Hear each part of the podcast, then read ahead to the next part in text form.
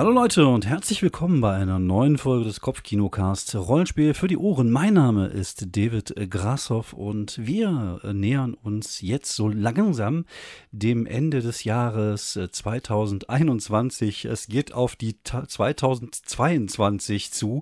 In ein paar wenigen Tagen ist es soweit. Da haben wir dieses unglaubliche Datum. Und äh, ja, der, ich, ich habe heute auch wieder meinen Kumpan hier zu Gast, der Mann, der äh, 1999 schon 2020 gelebt hat, als er Cyberpunk gespielt hat. Begrüßt ihn hier an der anderen Seite des Mikrofons Fabian Mauruschat. Grüß dich, Fabian. Ja, hi David. Hast du denn Cyberpunk 2020 gespielt in den 90ern? Äh, ich glaube, ich erinnere mich dunkel daran, dass ich das in den Nullerjahren mal ähm, mich zusammengesetzt habe mit ein paar Leuten, dann haben wir Charaktere erstellt und dann haben wir irgendwas anderes gespielt oder uns nie wieder gesehen. Ich das, weiß es nicht mehr. Äh, es genau. ist oft, glaub, man, hat, man hat früher oft auch Charaktere gebaut, einfach nur um mhm. Charaktere mhm. zu bauen. Also man hat auch, ich glaube, ich mehr Zeit mit Charaktere bauen verbracht als mit Spielen. Achtung, Satire. Ja, ja. Man muss ja immer ein bisschen aufpassen, was man sagt. Es gibt ja Leute, die das ja ganz gerne alles ernst nehmen, was wir hier so erzählen. Ja, die kommen dann aus ihren dunklen Tunneln gehuscht. genau. Und äh, nee, nee, also das, äh, ich, ich war tatsächlich in den 90er ein großer Fan von Cyberpunk, habe das ja sehr gemocht gemocht. Auch das Cyber Generation ist ein Zusatz, was so ein bisschen in die Richtung von Akira ging. Und ja, es ist irgendwie schräg, dass wir dieses Datum jetzt so langsam überholt haben. Und äh, ja, wir, wir wollten uns heute mal zusammensetzen, um ein wenig das Jahr 2021 Revue passieren zu lassen. Wir machen das jetzt aber nicht wie zum Beispiel bei Stern TV oder bei anderen Formaten im Fernsehen, dass wir jetzt monatlich jeden Monat durchgehen und gucken, genau, was das passiert. Genau, Günther, das wir Günther ja auch machen lassen. genau. Und wir machen das anders. Zeit. Wir machen das täglich. Also wir machen jetzt einfach jeden Tag der letzten 300, gehen wir einmal durch, was wir da gemacht haben an dem Tag. Nein, wir wollten ein bisschen über, über Rollenspiele reden und wie unser Rollenspieljahr mhm. 2021 war. Was waren unsere Highlights? Was waren unsere weniger Highlights? Was ist das Gegenteil von Highlight? Ähm, sagt man Lowlight oder ist das wieder so ein Anglizismus oder ich ist glaube, das ja. ein Scheinanglizismus? Ja, aber wir können, wir können ja einfach, einfach sagen Lowlight. Ich finde, das passt sehr gut, ja. was unser Lowlight ist. Ich glaube, das, das werden wir jetzt heute hier in diesem Podcast so weit nach vorne ähm, ich wollte jetzt schon irgendwas mit, mit Bumsen oder Ficken sagen, aber das sollte man in einem Rollenspiel-Podcast vielleicht nicht. Ich glaube, so, wir dürfen Bumsen oder Ficken sagen, okay. oder? Jetzt mal im Ernst. Ich denke schon, ja. Aber wir werden das so weit. Wir sind doch alle erwachsen. Und es hören auch nur Erwachsene zu. Ich, ich denke, ich hoffe, ich hoffe. Also wir werden es so weit nach vorne pushen, das Wort Lowlight, dass wir das irgendwie, äh, ja, 2022 dann irgendwann in den Duden eingetragen bekommen. Das wäre doch mal was, oder? Ja. Mhm, auf jeden Fall, das ist unser Ziel. Alles klar. Ja, für mich war, war 2021 das Jahr, wo ich äh, tatsächlich ähm, wieder so ein bisschen mehr das Rollenspiel auch für mich entdeckt habe. Und was natürlich cool ist, dadurch, dass ich halt zeitlang überhaupt gar nichts gemacht habe in der Richtung, halt auch viele neue Rollenspiele äh, gefunden, die, die mir gefallen und die jetzt bei mir im Schrank stehen. Also alles im Zuge der des, des Aufräumens, wo ich sagte, okay, ich muss jetzt einfach viele Rollenspiele wieder aus dem Schrank entfernen, weil ich die einfach nicht mehr spielen werde und brauche. Das hat am Anfang ganz gut geklappt. Ich glaube, jetzt habe ich mehr als am Anfang. Hm. Aber es sind halt einfach auch viele tolle neue Sachen erschienen die letzten zwei, drei Jahre.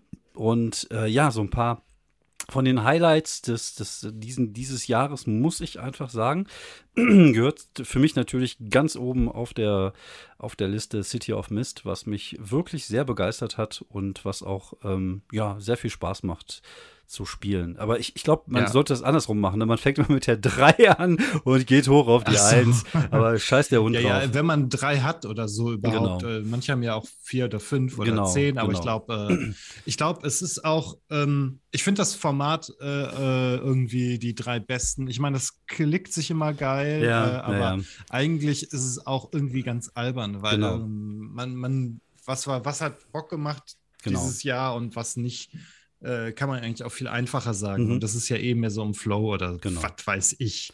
Also ich habe, äh, das war das Jahr, wo ich PBTA entdeckt habe und äh, spezieller dann City of Mist, wovon, wo, wobei ich sagen muss, also ich finde auch nicht alle PBTA-Spiele gut und interessant. Also viele fand ich auch einfach ein bisschen zu kompliziert. Die habe ich nicht wirklich verstanden oder habe mir auch nicht die Mühe gegeben, es zu verstehen. Aber zumindest äh, gibt es da ein paar Kandidaten, die ich dieses Jahr wirklich äh, ans Herz geschlossen habe, die ihre Sache sehr gut machen. Halt Monster of the Week ist eins von diesen Dingern.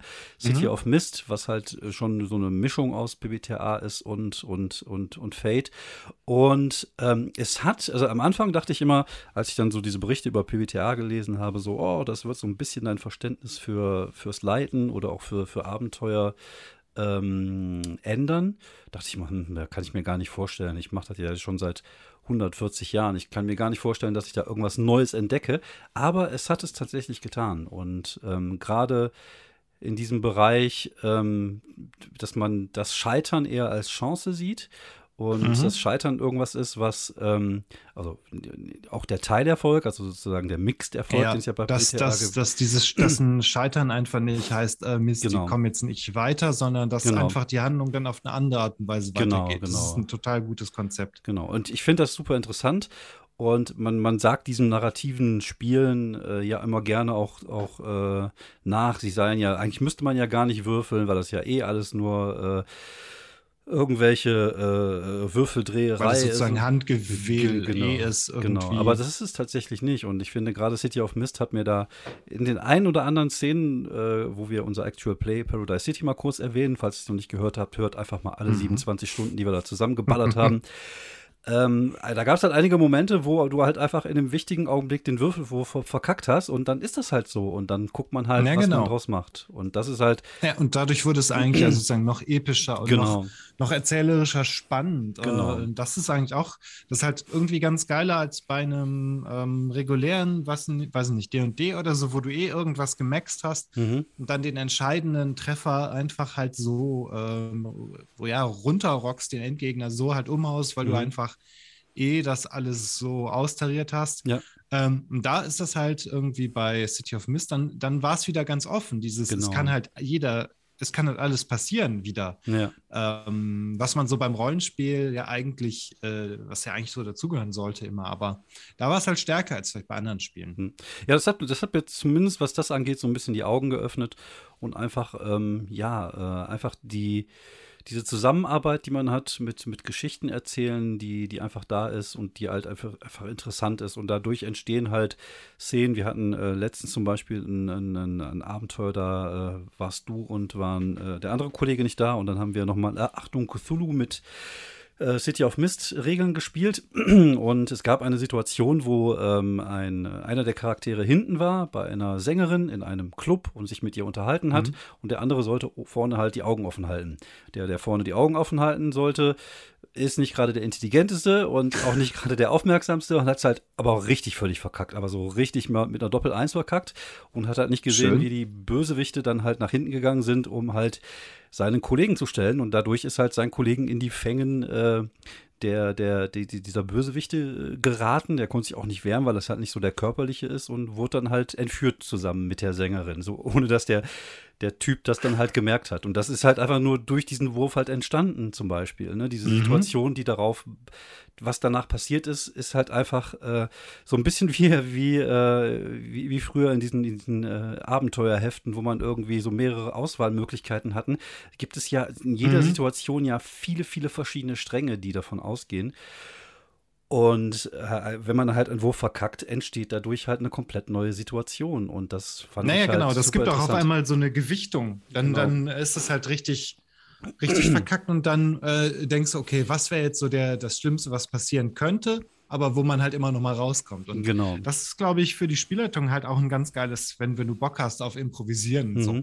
Wenn du jetzt Bock hast auf äh, ich habe irgendwie den, den Dungeon vorgezeichnet und in jedem Raum ist die Begegnung, die sieht genauso aus und muss genauso gespielt werden, dann ist das halt nichts für dich. Stimmt, Aber ja. wenn du halt Bock hast auf Improvisieren, dann, mhm. sind, dann, dann, dann passt das ja umso besser. Genau. Also dann ja. ist es ja äh, äh, erzählspielerisches Gold. Ja, es ist ja, es ist ja so ein bisschen auch äh, eher ein Miteinander, finde ich manchmal. Also natürlich macht Spaß, D&D äh, zu spielen, aber man hatte immer so ein bisschen das Gefühl, dass man dann gegen den Spielleiter spielt hat, einfach weil es natürlich dann auch mal Herausforderungen sind, die er uns stellt und die wir dann überleben müssen. Und er muss halt versuchen, wenn, zum Beispiel bei Kämpfen, uns ja äh, taktisch naja. kaputt zu machen, sozusagen. So, es gibt halt immer dieses Gegeneinander. Das gibt es natürlich naja. auch in anderen, in narrativen Rollenspielen.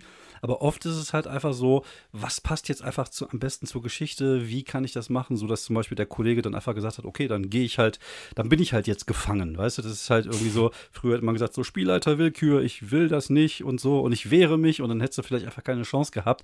Und dann muss der Spielleiter dir halt so lange auf die Muppe hauen, bis du merkst, dass du halt keine Chance hast, in der ja, Situation ja. zu erkommen, die, dich dann einfach zu ergeben und zu sagen, okay, der Spielleiter weiß schon, was er tut, da wird halt schon was Gutes bei entstehen.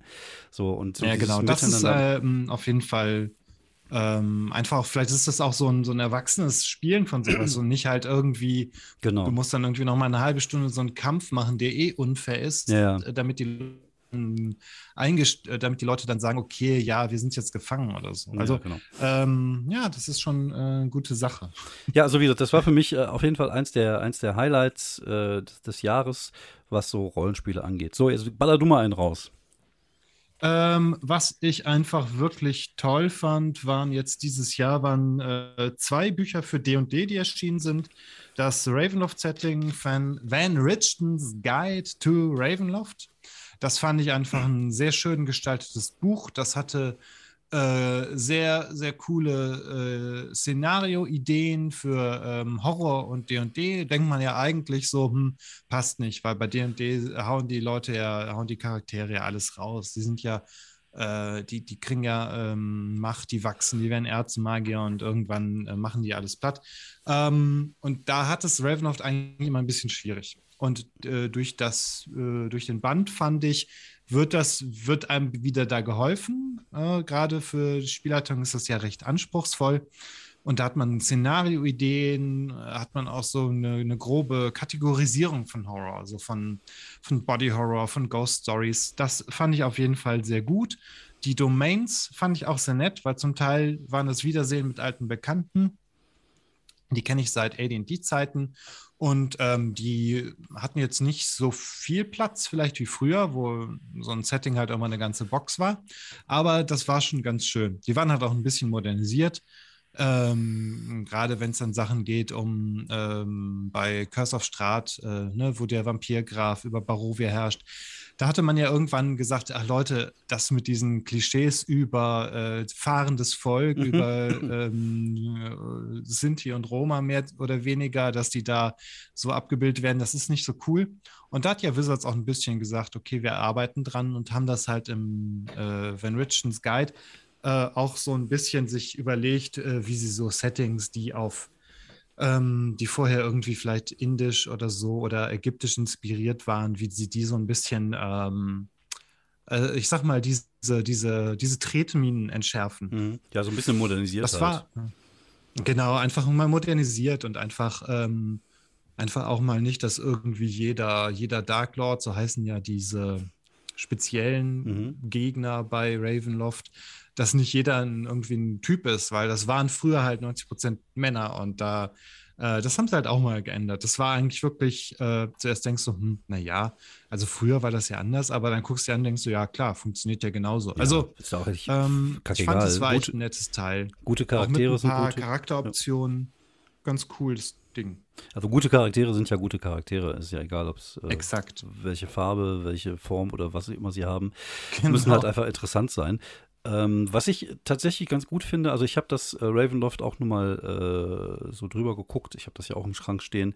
Und was ich ganz cool finde, ist tatsächlich, dass die ähm, so ein bisschen runter reduziert haben halt alles. Also früher gab es ja 34 verschiedene Ravenloft-Boxen und jetzt hat man halt ja, ja. ein Buch und eigentlich reicht das ja. Ich finde ja immer, ähm, je weniger man hat, umso mehr kann man natürlich auch selber ein bisschen dazu erfinden oder so. Und ich finde, äh, wenn du ein gutes Sourcebook hast, also ein gutes Quellenbuch oder Kampagnenbuch oder wie man immer das nennen mag, mhm. dann muss es halt dem Spielleiter viele Ideen an die Hand geben und genau. viele Möglichkeiten an die Hand geben. Und ich finde, das machen die die D&D-Bücher tatsächlich ziemlich gut, das, ohne das zu überfrachten. So dieses äh, DSA-Prinzip, dass man halt, wie gesagt, weiß, wer in der Schildergasse 34 oben wohnt, sondern mhm. äh, man gibt halt einfach ein paar Ideen und sagt so, guck, mach, mach was draus, weil, wie gesagt, so viele Informationen brauchst du eh nicht als Spielleiter und so viel kriegst du auch gar nicht unter. Also das machen die wirklich gut, kann man nicht anders sagen. Ja, genau. Das ist auf jeden Fall echt ähm, prima. Das Wild Beyond the Witchlight, das hatte ich mir jetzt auch mal äh, zugelegt. Und das hat mir auch sehr gut gefallen. Ich fand ähm, so ein Setting in diesem, ähm, im Feywild, dem, dem Feenreich, äh, einen ganz guten Kontrast, gerade zu Ravenloft. Ähm, und das hat auch so ein bisschen so einen leicht märchenhaften Charakter, wenn dann irgendwie die, die Bullywuchs, also diese Froschleute, äh, die man aus diversen äh, Kampagnenwelten bei D&D kennt, wenn das nicht einfach nur so komische Froschleute sind, die aus dem Sumpf kommen und die haut man dann um, sondern wenn die irgendwie äh, äh Ritter sind und so einen abgefahrenen Hofstaat haben. Es mhm. war eins von vielen Settings. Ja. Das ist auf jeden Fall auch nett, wenn du äh, ich habe manche äh, Gruppen, die wollen dann halt auch gerne mal mit den NSCs reden, bevor die die umhauen. Und das ja, ja. ist, man glaubt es kaum. Das ist bei Wild Beyond the Witchlight eigentlich sogar die Regel. Ich glaube, eigentlich soll man jeden Kampf auch anders lösen können. Ja. Ist halt die Frage, äh, ob das dann noch wirklich D&D ist, sozusagen, wenn, du, wenn, du, wenn du quasi nicht kämpfst. Aber du kannst ja auch nicht jeden Kampf umgehen, weil wenn, wenn du irgendwie mal einen Wurf verkackst, dann wirst du halt doch von einem Monster angegriffen mhm. oder so.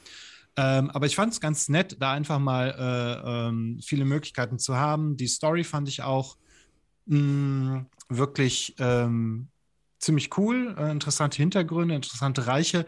Wenn die Gruppe ähm, halt Bock hat auf etwas Abgefahreneres, mhm. so ein bisschen ich weiß nicht, vielleicht so, so ein bisschen Planescape-artiger oder halt märchenartiger, ähm, dass man da, glaube ich, sehr gut bedient. Das, äh, denke ich, ist schon drin. Was nicht so cool war, ist, dass so ein paar Seiten zu diesen Domains of Delight, also diese Feendomänen, mhm. die äh, waren dann doch nicht im Buch und die konnte man dann über, na, die kannst du halt online kaufen als PDF. Okay. Ähm, fand ich hatte ich eigentlich im Buch erwartet ja, ja. und dass das dann so nachher kommt, ja äh, ist, ist meiner Ansicht nach einfach nicht cool. Also ja. selbst wenn die Wizards gesagt hatten, sie spenden das Geld, das sie damit einnehmen, mhm. ist es trotzdem nicht, nicht das, was man am Anfang eigentlich angekündigt hat. Ja, das stimmt, ja. Naja. Ja, gut, das, äh, aber es ist ja trotzdem ein gutes Buch und es ist trotzdem ein interessantes Buch und es ist halt mhm. ein hübsches Buch, das darf man ja auch nicht oh, vergessen. Ja, das sieht richtig gut aus. Also das äh, generell die D&D-Bücher sind ja, was das angeht, auf jeden Fall, äh, wie die Franzosen sagen, haut de gamme, also sehr hoch auf der, auf der Leiter der, der, des Designs und der Grafiken und mhm. so. Das ist schon, sieht schon alles ganz gut aus, wie ich finde. Also ich mag die auch immer sehr gerne, einfach auch nur so zum Blättern oder so. Ähm, dann würde ich jetzt mal wieder ein weiteres Highlight raushauen, was mir sehr gut gefallen hat, ähm, ist tatsächlich diese ganze Kids on Bike-Geschichte. Ähm, einfach mhm. wahrscheinlich aus melancholischen Gründen. Ich habe mir da verschiedene Systeme ja äh, mal angeguckt. Ich hatte hier das Kids on Bike, das ist ja das, was wir gespielt haben. Äh, fand ich schon sehr gut als Basis. Dann gab es noch eins von Stranger Stuff, heißt das. Ähm, das ist ein mhm. äh, auf dem Tiny D6 äh, basierend und halt Tales from the Loop, wobei Tales from the Loop ja äh, auf diese Bilder dieses äh, Schweden basieren, dessen Name ich jetzt mhm. weder weiß noch aussprechen kann vernünftig, deswegen lasse ich es einfach sein, aber ihr wisst sicherlich, wenn ich meine. Und wir also, wissen alle, was gemeint ist. Genau, und es gibt dann die Things from the Flood, das ist dann die, die zweite, die, der zweite Teil sozusagen, der den 90ern spielt. Aber die, die atmen halt alle so ein bisschen die, die, die gleiche Atmosphäre, finde ich. Und ich finde, Kids on Bikes macht da schon ziemlich viel äh, richtig. Ähm, mhm. ich, ich finde, es gibt noch so ein paar Punkte, die ich in den anderen Spielen cool fand, die ich würde ich jetzt persönlich, wenn ich jetzt nochmal Kids on Bikes leite, mit reinnehmen. Zum Beispiel, es gibt, glaube ich, in, in eins von den beiden, also in, entweder in Tales from the Loop oder, oder Stranger Stuff, gibt es ähm, die Möglichkeit, so einen speziellen Gegenstand zu haben, der dir halt Bonis gibt, zum Beispiel ein spezielles Skateboard oder so. Es gibt die Möglichkeit, so ein Clubhaus zu haben, ein Baumhaus oder was auch mhm. immer, wo man regenerieren kann. Also es gibt da, oder bei The Tales from the Loop gibt es auch die Möglichkeit, dass jeder so einen Lieblingssong aus den 80ern hat. Und oh ja, das ist auf jeden Fall, äh, das, das dann kickt die Nostalgie genau, so richtig. Genau, genau. Das, da, so funktioniert das, glaube ich, sehr gut, ja. Genau. Und ich, ich glaube, wenn man da so ein bisschen, die, also ich kann wirklich alle drei Bücher sehr ans Herz legen, wenn man in die Richtung gehen will. Ich glaube, äh, Kids on Bikes macht regeltechnisch ziemlich viel äh, richtig. Also ich fand das sehr fluffig zu leiten.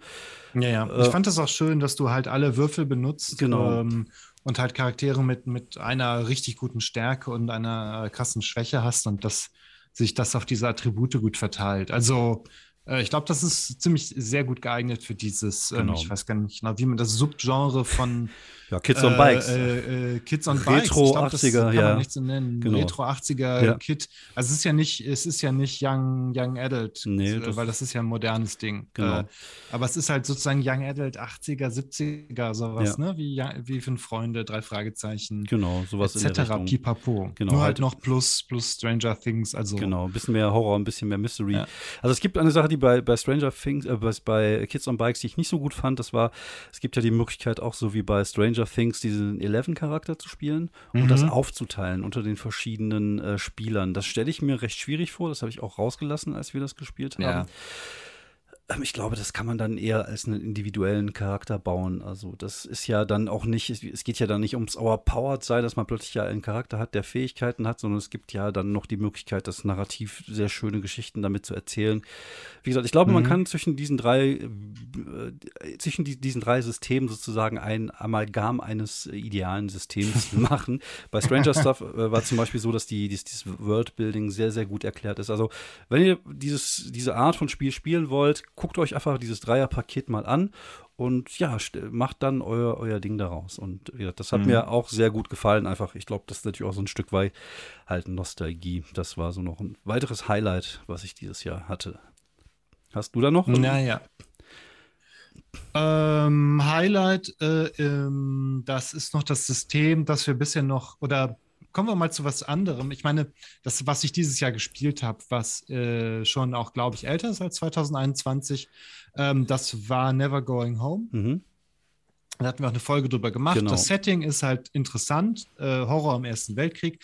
Äh, ähm, aber ich fand das Regelsystem halt richtig äh, schön, dieses man hat einen Würfelpool und würfelt den nicht komplett, sondern kann Teil davon benutzen, um mhm. nochmal einen Punkt draufzusetzen oder, oder den, den, die Würfel neu zu würfeln und kann das Ganze noch kombinieren mit, mit Karten. Das sind normale Spielkarten. Also, mhm. das fand ich, hat mir tatsächlich äh, sehr gut gefallen, weil es ein sehr durchdachtes, teilweise taktisches Würfelsystem hat. Mhm. Das finde ich, hat man eher, hat man jetzt auch nicht so häufig. Hm.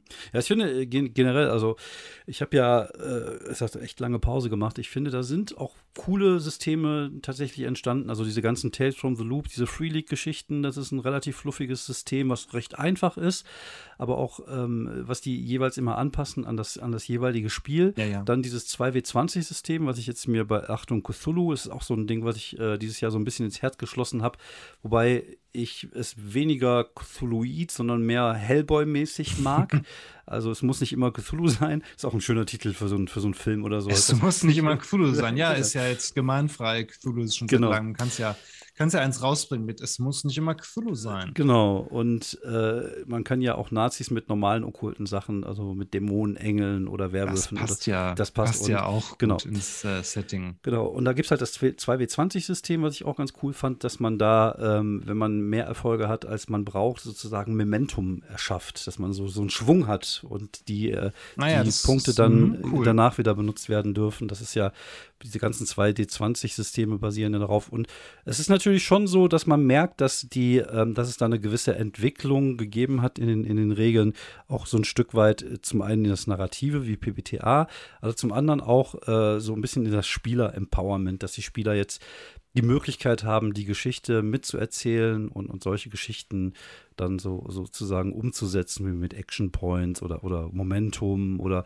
so ein bisschen zu taktieren. Also ich, ich finde, da hat sich schon ein bisschen was getan, auch auf der Regelfront und vor allem, es ist halt zumindest für, vom Gefühl her, würde ich sagen, alles ein bisschen einfacher geworden. Ist ja bei D&D mhm. 5, glaube ich, genauso. Wenn man sich so ein bisschen die Spiele aus den 80ern und 90ern anguckt, das sind halt schon echt harte und schwere Brocken. Und ja, ja. Ähm, ich habe jetzt auch mal kurz in das Cyberpunk, das neue, reingeguckt. Das geht ja auch eh, eher in die Richtung viel. Ähm, ob das jetzt wirklich so ist, mhm. weiß ich nicht. Aber ich ähm, ist natürlich schon so, als, als jemand, der berufstätig ist, kommen halt einfach diese, diese ähm, etwas einfacheren Systeme ein sehr entgegen. Und da äh, gibt es halt eine gute Auswahl inzwischen an, an, an guten. Ja, auch wenn man selbst Bock und Zeit hat, sich das ähm, alles irgendwie äh, zu lernen, hm, die, die ganze Runde hat es dann nicht. Und dann muss man ja, Spieltisch die genau. Regeln dann doch erklären. Genau. Und dann wenn es einfach ist, ja, Würfel mal drei Würfel, der Beste zählt oder was weiß ich, dann ja. ist es immer besser als, ähm, ja, da musst du immer auf Tabelle 47 genau, würfeln, es ja. sei denn, es ist Mittwoch, so ja. ist in der Art. ja, das ist ein sehr schönes Beispiel. Ja, da ist natürlich, also wieder dieses, äh, diesen, ähm, dieses City of Mist Hack, was ich da gebaut habe für, für diese Achtung Cthulhu-Kampagne, ist halt, die Leute wissen halt, was sie zu tun haben. Die haben zwei Würfel ja. und dann äh, ist halt super einfach, super, äh, man muss sich halt nicht viel erklären. Das ist natürlich echt cool, weil äh, ja, das erlaubt einen dann halt relativ in, schnell ins Spiel reinzukommen. Also wenn ich jetzt zum Beispiel anfangen müsste, jetzt äh, das 2D20 zu erklären. Also auch, ich glaube, es gibt auch da Spiele, wie gesagt, das 2D20, das Free League-Spiel da mit den W6 oder auch jetzt Kids on Bikes sind alles so einfache Sachen, die kriegst du relativ schnell erklärt. Aber es gibt natürlich mhm. auch andere Brocken, wo du dann halt Shadowrun zum Beispiel. Also wenn du jetzt von Shadowrun keine Ahnung hättest und du müsstest dich da jetzt richtig reinarbeiten, dann äh, wäre das halt schon, äh, ja, brauchst du schon einen Tag alleine, um, um die Leute vielleicht die Regeln zu erklären. Und dazu fehlt mir persönlich auch so ein bisschen die Lust und die Motivation, wenn ich ehrlich bin. Ich will ja zocken. Und ähm, ja, eben. Und, und äh, ja, ich finde es auch äh, schön, äh, dieses Player Empowerment ist eigentlich auch sehr nett, weil wenn du mit Leuten spielst, die nicht so viel spielen oder die Anfänger sind, die fragen immer, kann ich das und das machen? Mhm. Das ist dann echt blöd, wenn du als Spielleiter sagen musst, nee, das geht nicht, da gibt es keine Regel für. Ähm, ja, weil das, das halt äh, echt kein, kein, halt, du musst dann immer gleich sagen, nee, laut den Regeln kannst du das nicht machen. Also mhm. klar, unter Umständen improvisierst dann eh, aber ich finde es halt schöner, wenn die Regeln äh, irgendwie das, äh, die Möglichkeiten bieten, anstelle immer nur zu sagen, äh, es geht halt irgendwie, weiß nicht, im Kampf kannst du halt zuschlagen oder einen Angriffszauber machen oder mhm. sowas halt und wenn es einfach ein bisschen mehr gibt oder halt auch in anderen Situationen. Ja. Ja, das, bei mir sind halt viele der Highlights haben halt damit zu tun, dass ich halt jetzt Dinge entdecke, die neu sind, die jetzt für mich neu sind, weil ich mhm. fünf Jahre nichts damit zu tun hatte.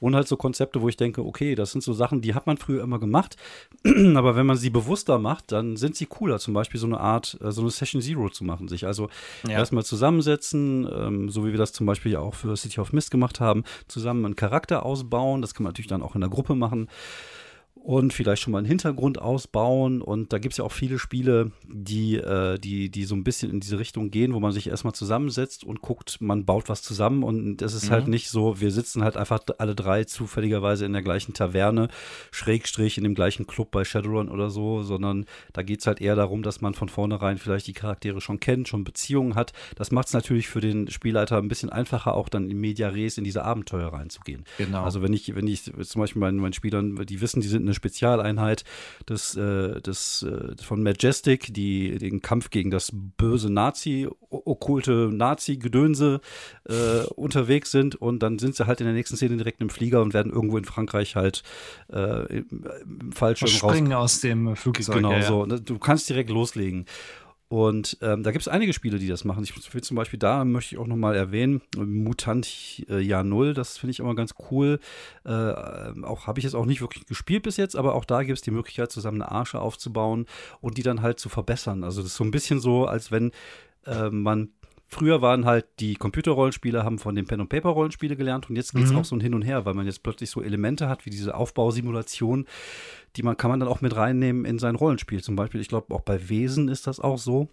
Dann gibt es auch die Möglichkeit, seine, sein, äh, sein kleines Schlösschen, was man da hat, um, um seine Zentrale das für seine das Truppe. Hauptquartier oder genau. so von diesen Monsterjägern. genau, das halt zu verbessern und so. Und ich finde, das sind, das sind coole Ideen und das befruchtet und das äh, macht es halt dem Spielleiter auch natürlich ein Stück weit einfacher, um halt eine lebendige Welt dahin zu zaubern. Und das äh, bin ich schon sehr ähm, positiv überrascht, dass es da viele coole neue Ideen gab in der Hinsicht. Auf der anderen Seite gibt es auch ein, äh, einen sehr äh, starken Drang äh, zu, zurück zu den, zu den Wurzeln, diese ganze OSR-Geschichte. Das ist jetzt nicht so mhm. meins. Mhm. Aber wem das gefällt. Ich habe tatsächlich ja dieses Jahr hatte ich ja DSA 1 gespielt, Das äh, war schon nett. Weil ich finde, das ist als System eigentlich, ähm, es ist so, meiner Ansicht nach, so basic, dass es äh, ziemlich viel Potenzial hat. Also mhm. rein theoretisch könnte ich, könnte ich mir echt sogar vorstellen, irgendwie auf DSA 1 aufbauend äh, natürlich noch Regeln ein bisschen erweitern, aber da könnte man eigentlich sogar was spielen, weil es halt, es ist halt so simpel. Du würfelst genau. irgendwie 20 und ja. wenn es drunter ist, ist, ist gelungen. Ja. Also äh, besser, ja. äh, einfacher geht es ja fast genau. gar nicht. Ja, es ist halt, man kann viele Sachen auch einfach runterhacken, sozusagen, um das Wort Hack ja. mal zu benutzen. Und, und man kann so, sozusagen die Kern, die Kernsachen aus einem Regelsystem benutzen. Und äh, wie gesagt, das habe ich ja auch bei, bei City of Mist gemacht für die Achtung Cthulhu-Geschichte. Und ähm, damit halt spielen und rumexperimentieren. Und das finde ich ja auch cool. Und wie gesagt, da gibt es ja auch eine ganze, ganze Reihe von, von OSR-Spielen. Wie gesagt, meins ist das jetzt nicht, weil mir die oft ein bisschen regelintensiv sind, weil das geht ja auch eher so in Richtung Simulationismus. Das ist ja so ein bisschen AD&D. Äh, Style halt alles und das war mir auch schon zu kompliziert. Und äh, aber wie gesagt, ich, ich, ich, sehe das als, als Erweiterung auch des Hobbys und, und wenn da Leute Spaß dran haben, umso cooler. Ja, es ist halt, äh, diese Szene finde ich sehr, sehr lebendig und genau. ähm, da gibt es halt viel mehr Selfmade oder viel mehr Hobbyismus und das ist eigentlich auch schon ziemlich cool. Ja. Ich hatte mir auch ein Fanzine dieses Jahr davor aus dieser Szene ähm, geholt. Ich, warum habe ich, ich fällt mir gerade der Name nicht ein, natürlich, aber es war auf jeden Fall, ja.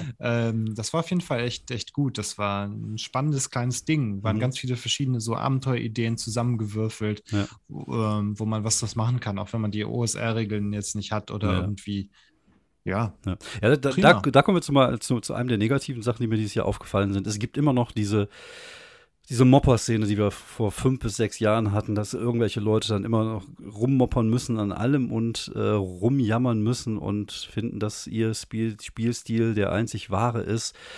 Und ähm, auf der einen Seite hatte ich gedacht, vielleicht ist das gar nicht mehr so schlimm, aber ich glaube, das sind halt immer noch die gleichen Leute und da ist halt auch irgendwie keine Ahnung, viel äh, ja, Verbitterung würde ich jetzt nicht sagen, aber da ist halt auch. Ja, das ist halt irgendwie, die fühlen sich dann ähm, auf den Chips getreten, ja, wenn ja. du sagst, ihr spielt, äh, ach, noch nicht mal, sondern wenn du halt anders spielst als die genau. und wenn du das irgendwie, ich glaube tatsächlich auch, wenn du das Hobby locker nimmst, kommt manchmal nicht gut an. Ja, also es ist ja auch. Was halt bei einem Hobby einfach. Oh, das, das, da, da kann ich eigentlich nur so den, den Kopf schütteln. So, das ist ein Hobby. Ja. Klar, das liebt man, aber das ist nicht alles ja, nicht, oder das ist nicht, das ist keine Religion oder nichts sowas. nimmt halt. der Deutsche ernster als Spaß. Das ist äh, ja, ich fürchte schon. Ist ein bisschen traurig, das ist wahr. Aber ich, ich glaube, da ist auch da ist äh, öffnet sich das und ich glaube, da gibt es auch äh, ja viele Leute, denen einfach scheißegal ist, wie die anderen spielen, was ja auch okay ist. Ja. Mir geht ja kein, mir, mir geht nichts an, was irgendwelche Leute, wie die spielen, was ja. die machen, das ist mir total scheißegal. Also ich äh, und und äh, wie gesagt, ich auch dieses, ich kenne das ja natürlich von dem anderen, von meiner anderen Berufung, wo ich unterwegs bin, mit, mit als Comedian. Die Comedy-Szene, so. sagst du? Genau. Und das ist ja auch manchmal so, da wird man ja auch mal so ein bisschen despektierlich behandelt, weil man ja Leute unterhält. Ich glaube, Unterhaltung ist immer so ein Stück ah, weit. Ah, ja. Äh, verpönt, weil das halt nicht ernst ist. Und wie gesagt, der Deutsche ist da vielleicht manchmal ein bisschen steif. Aber ich, ich glaube. Ja, vielleicht gibt es da auch irgendwie Neid oder sowas auf Leute, die mit Spaß Geld verdienen. Ja, das oder, kann sein, oder, ja. Ja, oder man sieht halt, das ist halt, man denkt halt, das ist keine harte Arbeit, keine echte Arbeit und deswegen ja, ja. zählt das nicht, obwohl halt jeder sich von Comedians unterhalten lässt. Oder äh, ja, ja, also keine Ahnung. Es ist, äh, ich glaube, das, das ist irgendwie noch mal eine ganz andere ähm, anderes Fass, was man hier aufmacht. genau. Naja, ich will, will, jetzt auch keinen Dissen oder sowas. Äh, mir ist es halt nee, nur nee. aufgefallen, dass es halt diese, diese, äh, diese Typen immer noch gibt und es sind halt meistens Typen. Und es äh, ja. ist halt ein bisschen schade, ein bisschen traurig und man denkt irgendwie, wir haben noch ein schönes Hobby, ein bisschen mehr Offenheit und mal nicht immer alle Scheiße finden, was andere machen. Und wenn man was Scheiße findet, einfach für sich selber behalten. Äh, finde ich eigentlich okay. Also lieber mal ein bisschen was Konstruktives auf die Kette kriegen und äh, ja, Spaß am Hobby zu haben. Und das ist ja eigentlich, wie gesagt, äh, ja, eine schöne Geschichte, die wir haben. Aber auf der anderen Seite sind es auch nur ganz wenige. Also wir haben ja gutes Feedback auch Na bekommen. Ja. Ich glaube, die Leute wissen das halt auch ihr durchaus einzuschätzen, was wir machen, dass wir einfach nur zwei, äh, zwei Typen sind, die, die einfach ein hm. bisschen labern. Und halt genau, wir haben halt ein bisschen Halbwissen, genau. ein bisschen Erfahrung genau. und äh, den Rest, und das kompensieren wir einfach durch, keine Ahnung, durch ja. Blödsinn reden. Genau. Ich weiß es auch nicht genau. Ja, ist doch scheißegal. So es, geht ja, es geht ja darum zu unterhalten und das war von vornherein, ja. war dieses, dieser, dieses Format nicht irgendwie aus auf Professionalität oder irgendwas. Ja, wir improvisieren halt viel. Genau. Einfach auf Spaß und, und, und, äh, ja. So kommen wir mal wieder zurück zu den, zu den Highlights des Jahres 2021. Was war denn bei dir so deine schönste Spielrunde, die du hattest? Ähm ja, das ist. Das sind viele wahrscheinlich. Da hatte ich sozusagen, also die, die, äh, da hatte ich eigentlich viele schöne Spielrunden. Ähm, also dieses DSA 1 Spielen, das hatte sehr viel Nostalgie. Das hat zum Teil dann auch das war halt auch sehr schön, als es dann mal wieder am Spieltisch möglich war. Ja, ja, stimmt. Ähm, ja. Nach dieser ganzen, äh, äh, nach den Corona-Lockdowns. Das war auf jeden Fall super, dass man sich dann getroffen hat. Ja. Oder das erste Mal, glaube ich, dann in einem Garten äh, draußen gesessen hat, ja, auch, ja. weil, ne, das war dann ja auch noch etwas sicherer. Ja, wobei, da kann ich mal ähm, kurz, und als dann, da würde ich mal ganz kurz einhaken, weil da finde ich tatsächlich auch, dass das Jahr mir was gebracht hat, nämlich zu, zu merken, dass man auch online ganz okay spielen kann. Also so ein Ding, wo ich früher, früher, früher, immer gesagt hätte, so, ah, nee, kein Bock, das ist alles scheiße, möchte ich nicht. Aber es funktioniert. Es funktioniert für für D&D, äh, wenn man wenn man mit dem Eulenbär, äh, Owlbear äh, da irgendwie die, die Karten fertig macht, wie, wie, wie Markus das bei uns macht. Es funktioniert aber auch mit komplett anderen Spielen. Das haben wir ja viele, viele, viele Stunden lang gemacht. Und das funktioniert mhm. wirklich gut. Ist natürlich nicht so geil wie am Spieltisch, da gebe ich dir natürlich vollkommen recht. Aber es geht und es ist gut machbar. Und gerade für Leute, mit denen man vielleicht nicht die Möglichkeit hat, so von Angesicht zu Angesicht zu spielen, wie mit, zum Beispiel beim, beim Paradise City Actual Play, falls ihr noch nicht gehört habt, 27 Stunden könnt ihr euch anhören bei Spotify. Ähm, zum Beispiel mit dem Steffen oder halt mit der Meire. Und dann kannst du dir das halt, äh, das geht dann halt für zwei, drei, vier Stunden und das ist natürlich schon eine coole Geschichte. So, ich wollte dich nicht unterbrechen, habe ich getan. Ja, nee, äh, du hast doch recht. Ähm äh, genau, allein diese Erkenntnis, äh, okay, ich probiere mal, ob das online geht und dass man dann, dass ich dann auch festgestellt habe, okay, es geht richtig gut. Äh, und zwar auch bei unterschiedlichen Sachen. In der, ich sag mal, der eher lockeren äh, Runde, wo man ähm, vielleicht nur sich sieht oder nur hört und äh, das alles übers Erzählen geht, bis halt zu den Leuten, die äh, dann auch irgendwie Road 20 oder das Obeer Rodeo aufmachen mhm. und wo man das alles äh, genau sehen kann und Handouts äh, in, dann noch über Discord kriegt und so weiter und so fort.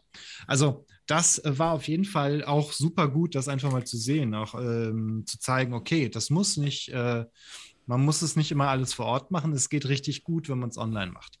Das war auf jeden Fall echt mhm. prima. Also das waren halt, aber die schönen Runden ist, wenn man sich dann doch tatsächlich äh, ich glaube, das war sogar zweistufig. In einer Runde hatten wir uns nur gehört und dann hat einer gesagt, nee, finde ich nicht so toll, äh, machen wir mal über Video. Das war nett, auf einmal die Leute wieder zu sehen.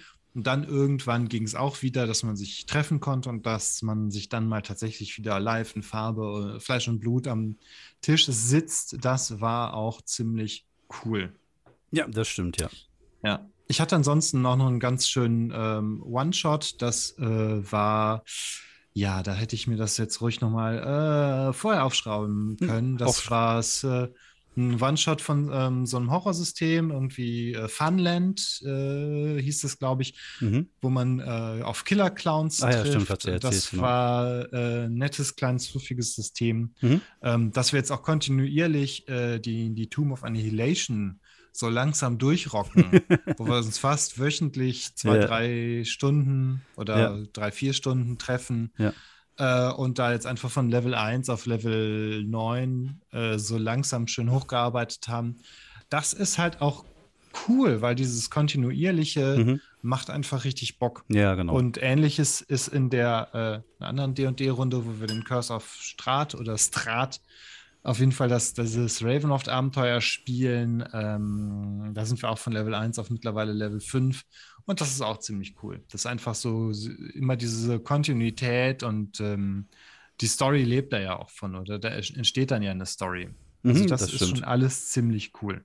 Ja, ich, äh, ich, ich, ich, erwähne einfach jetzt mal zwei Sachen, die in dem Podcast stattgefunden haben. Zum einen äh, natürlich das äh, City of Mist Actual Play Paradise City was mir sehr viel Spaß gemacht hat tatsächlich. Ähm, was erste ja, Mal. Auf jeden Fall, das muss ich ja als Mitspieler, das muss ich nicht nur sagen, sondern das sage ich sogar gerne. Ja. Nicht nur weil, nicht nur, weil, grade, weil du Spielleiter bist. Ich, äh, ich finde, es hat ähm, sehr viel Spaß gemacht, einfach weil es für mich das erste Mal seit langer, langer Zeit war, wieder was zu leiten. Vor allem auch äh, was Kampagnenartiges zu leiten und versuchen, mhm so eine, eine lebendige Welt äh, auf die Beine zu stellen mit einer, ja, mit einer guten, zweistaffeligen, äh, unterhaltsamen Serie. Und ich glaube, das ist uns da beiden äh, ganz gut gelungen. Das hat sehr viel Spaß gemacht, auch wenn ich sagen muss, am Ende mir so ein bisschen die Puste ausgegangen ist Aber ich glaube, das äh, ist halt auch ganz normal nach einer Zeit, dass man irgendwie dann mhm. wieder neue Ideen oder so braucht. Aber ich glaube, das merkt man beim Zuhören nicht wirklich. Ich glaube, das äh, ging nur mir innerlich so ein bisschen so. Und was mir auch sehr viel Spaß gemacht hat, war tatsächlich die Kids- und Bike-Runde, die ich auch sehr fluffig fand mit dir und, und André. Das hat sehr viel Spaß mhm. gemacht, einfach weil das halt mal was komplett anderes war, was ich halt in der Hinsicht auch noch nie geleitet habe. Und äh, ja, das waren auf jeden Fall so zwei so Highlights, wo ich sagen würde, die äh, haben mir als, als Spielleiter besonders viel Spaß gemacht. Natürlich, äh, als Spieler habe ich äh, ein paar nette Sachen äh, gemacht. Jetzt natürlich die D&D-Runde. Auch das Cthulhu bei dir hat sehr viel Spaß gemacht mit dem, mit dem etwas doofen, äh, einfach gestrickten Boxer. Der, der einfach gestrickte Boxer genau. ja, im, im alten Herrenhaus. Genau, das hat auch sehr viel Spaß gemacht. Also es gab schon viele schöne Spielrunden. Ich finde auch ähm, Anfang des Jahres, ich komme mal ein bisschen durcheinander mit der Zeit, muss ich einfach sagen sagen, einfach weil dieses Corona-Ding mein Gehirn ja, halt ja. einfach zermanscht hat. Ich weiß nicht, ob das dieses Jahr noch war, wo wir Cypher gespielt haben mit Moritz und dieses 80er Ich glaube fast ja. Das müsste Anfang des Jahres gewesen sein. Ich glaube, wir machen Anfang Podcast. des Jahres, wo deine genau. Cypher-Begeisterung genau. Äh, so, so ähm, auf dem Hoch war. Groß war, bis du dann halt äh, PBTA entdeckt Genau, was noch einfacher war und wo ich noch begeistert ja, davon war und tatsächlich dann auf City of Mist gekommen bin. Auf jeden Fall äh, hat, äh, ich finde diese, diese Welt auch sehr viel Potenzial. 80er Jahre, ein bisschen Shadowrun, äh, Urban mhm. Fantasy. Ich glaube, da kann man tatsächlich auch noch mehr rausholen. Also da hatte ich auch sehr viel, sehr viel Freude dran. Also das ja, war das war auf jeden Fall. Äh, die Online-Runden waren immer, also diese Online-Podcast-Runden waren auch ziemlich cool. Tatsächlich, ähm, ja. Das äh, macht auf jeden Fall viel Spaß, auch wenn ich dann manchmal so ein leichtes Lampenfieber habe, weil ich denke, oh Gott, das hören irgendwie mindestens ein Dutzend Leute. Ja. ja, ich glaube, wir sind ja in einem guten 150er bis 200er Bereich, was äh, gar nicht so wenig ist. Also ich sage ja immer, stell dir einen Raum vor, wo 150 Leute sitzen und dir zuhören. Das ist gar nicht ja, mal so wenig. Krass. Wir bewegen uns natürlich ja. nicht in, in einem Bereich, wo, wo Rocket Beans und aber wir haben auch keinen Hype und ich finde, wir haben uns da, glaube ich, ganz gut hochgearbeitet. Wir haben jetzt. Wir sind auch frei vom Druck. Wir sind frei vom Druck und äh, ja, Lampenfieber habe ich tatsächlich gar nicht, aber ich glaube, das liegt auch daran, dass das für mich echt äh, das kleinere Übel ist. Ich habe da schon viele schlimmere Sachen erlebt, aber dazu vielleicht mal irgendwann mal einen anderen Podcast. Aber von daher ist nett mhm. zusammensitzen und ein bisschen labern eigentlich immer, äh, immer ganz angenehm. Und ich spüre da überhaupt gar keinen Druck. Und das macht halt auch viel Spaß online. Also wie gesagt, auch diese, diese ganzen Spiele, die wir gemacht haben, auch mit den Gästen. Ich finde, das hat immer sehr viel Spaß gemacht und hat äh, sehr gut funktioniert. Aber ich will uns ja jetzt nicht über den Klee loben, sondern äh, ja, was ist, äh, was, was kann man noch erwähnen? Gibt es noch Sachen, die man, die man Ja, so eine Sache kann? noch. Ich war dieses Jahr tatsächlich auf der Slay Wention. Das ist die jo. Convention der Dungeon Slayer Fangemeinde. Mhm. Ähm, das war sehr schön, weil, das, äh, weil die 2020 ausgefallen ist. Ähm, dieses Jahr war es auch so ein bisschen so, hm, kann man das machen, aber im Laufe des Jahres ähm, haben wir halt gesehen oder haben, hat die Orga gesehen, es sind wirklich alle Leute geimpft. Mhm. Ähm, dann haben wir uns noch mindestens, glaube ich, ein, zwei Mal getestet. Vorher ist, ist auch nicht so ein Riesending. Es waren, glaube ich, vielleicht 40 Leute da. Ähm, und es war schon ziemlich nett. Es geht halt, ne, die Slayer äh, oder äh, das basiert mehr oder weniger auf dem, dem Forum von Dungeon Slayers, mhm. wo es aber halt natürlich auch Star Slayers und genau. Gamma Slayers und, und so weiter gibt. Also die, ja. die Fangemeinde ist da auch wirklich verdammt aktiv. Mhm, das ist cool. Ähm, ja. ja. und da haben wir halt ne, uns am Freitag auf so einer Freitag äh, im, an einem Freitag im äh, Oktober oder Ende September ähm, auf einer Burg in Hessen getroffen und äh, einfach mal ein paar Spielrunden gezockt. Und das war schon ziemlich cool. Das waren ähm, die Leute, die dann gespielert hatten, waren auch zum Teil ein bisschen experimenteller. Das mhm. erste Abenteuer war mehr oder weniger so, okay, ihr spielt jetzt Elfen und ihr spielt Zwerge und ähm, ihr wacht auf am Morgen nach der, nach der äh, Friedensfeier zwischen Elfen und Zwergen und ihr habt so viel gesoffen, dass ihr nicht mehr wisst, was passiert ist. Und dann kriegt jeder so ein paar Hints und mhm. erzählt so ein bisschen, ähm, was passiert war. Das war schon ziemlich cool. Aber und die anderen Sachen, ähm, äh, das war dann auch nochmal so ein Szenario, 60er Jahre, Agenten in Antarktis-Stationen. Ja, cool. ja. ähm, und und äh, nochmal so, dann noch reguläre Star Slayer-Abenteuer. Also, das war schon ein sehr rundes Paket. Und mittlerweile hat man sich ja auch an die Leute gewöhnt. Und dann sieht man die wieder, die mhm. man so einmal im Jahr mal sieht. Und das ist schon ziemlich cool. Ja, ja, ja das, das glaube ich. Das, ja.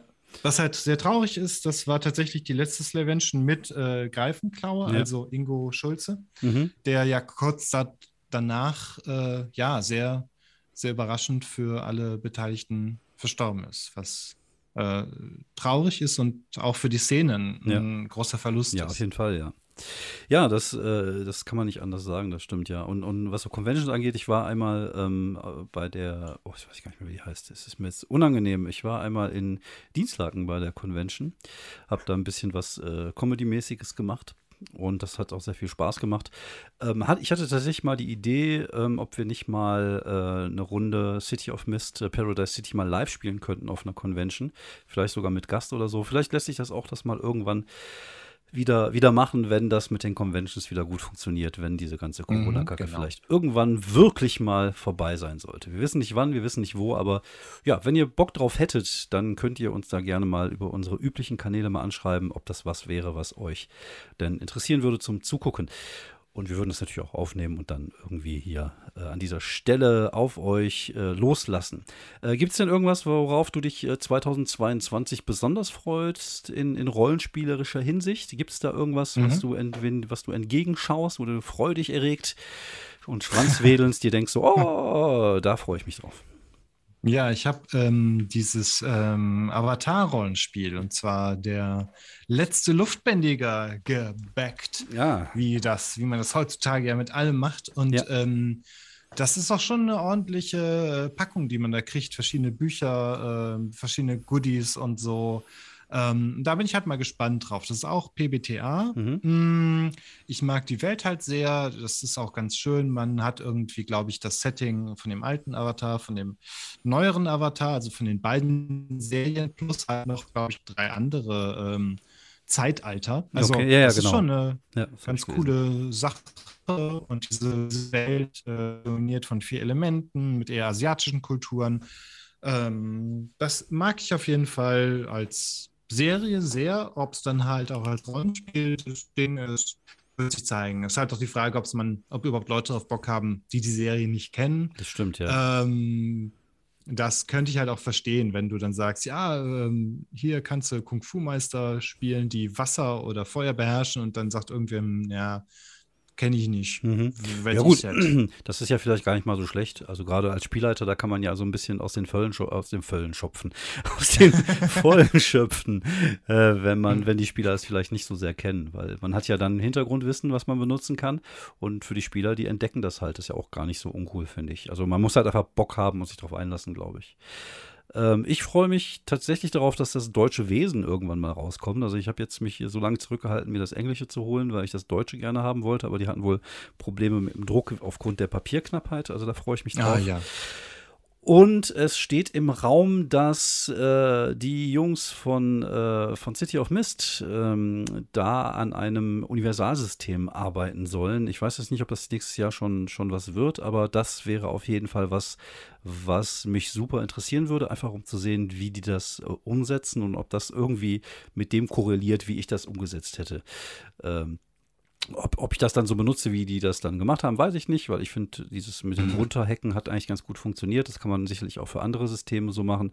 Aber ich würde mich auf jeden Fall freuen, wenn die dann so ein Universalsystem raushauen und das würde ich natürlich dann sofort äh, ja auch wahrscheinlich backen. Das ist ja, wie du schon sagst, ist, so macht man das heute. Und äh, würde ich mich mal überraschen lassen, was das Ding dann so kann. Also da würde ich mich auf jeden Fall sehr darauf freuen, dass das kommt. Gut, ja, ich, ich, es war natürlich wieder ein bisschen chaotisch heute. Äh, so, so man, man, sieht, also ich, ich, ich glaube, Fabian hat immer mal wieder auf Notizen geguckt, was ich sehr, sehr cool finde. Im Gegensatz zu mir, der nichts vorbereitet hat. Das merkt man auch wieder dieser Folge. Es ist ein bisschen chaotisch, es gibt keine richtige Ordnung, aber ihr habt, glaube ich, ein gutes Gefühl dafür, was wir dieses Jahr gut fanden, was wir dieses Jahr nicht so gut fanden. Und was wir auf jeden Fall super fanden, ist, dass es euch gibt, dass ihr da draußen seid und uns zuhört. Das ist nicht selbstverständlich. Das ist äh, was Besonderes und dafür möchten wir uns auch äh, bedanken und hoffen, dass ihr dann auch weiter 2022 dabei bleibt, wenn es heißt äh, Rollenspiel auf die Ohren. Und danke dir auch, Fabian, fürs dabei gewesen sein 2021. Ja, danke dir für und, die stetigen Einladungen. Genau, und jetzt gucken wir mal, was 2022 auf uns zukommt und was wir da alles Schönes auf die, auf die Welt loslassen, oder? Ja, genau, schauen wir einfach mal. Alles klar. Kann ja nur ja. werden. Ja, Gehe ich stark von aus. Alles klärchen. Vielen Dank fürs Zuhören. Bleibt gesund, bleibt sauber und bis die Tage. Ciao.